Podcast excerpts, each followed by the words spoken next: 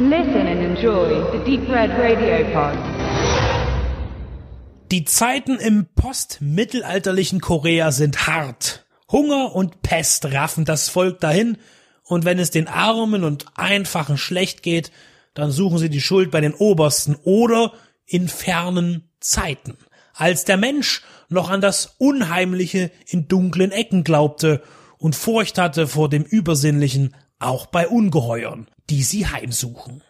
Über 500 Jahre lang hielt sich die Joseon-Dynastie in Korea und mitten in ihrer Existenz Anfang des 16. Jahrhunderts platziert sich Monstrum, ein historisch inspirierter Fantasy-Horror-Blockbuster, der mit viel Aufwand verschiedene Ideen zu mischen versucht. Neben der bereits erwähnten Sorge finden sich nun auch noch zunehmend übel zugerichtete Leichen rund um den Berg Ingwansang ein tatsächlich existierender Fels, in dessen Nähe einst die Regierung des asiatischen Reiches residierte. Der amtierende König Jung Yong beruft einen exilierten General zurück in seinen Dienst, um den mysteriösen Treiben auf den Grund zu gehen.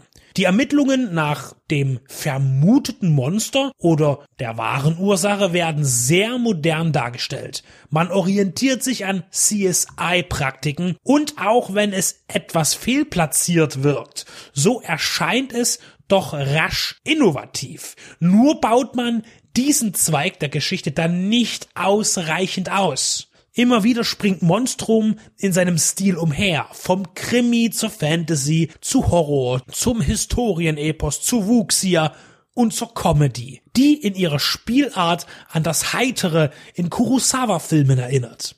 Und auch wenn der unentschlossene Mix aus Klassik und Popkultur nicht immer reibungslos die Grenzen überwindet, so harmoniert das Endresultat dennoch. Die Mühe an dem Projekt ist allgegenwärtig, zeigt sich an den aufwendig gestalteten Kostümdesigns, dem nach besten Gewissen programmierten CGI, das qualitativ überzeugt. Zwischen Humor, blutigem Massaker, politischen Intrigen und Monster-Action, denn ja, es gibt ein Monstrum und nein, das ist kein Spoiler, denn auf dem Filmcover ist es bereits zu sehen aber seine Herleitung ist originell gehalten und um einen möglichen Realismus bemüht. Kann der Film Monstrum bestehen?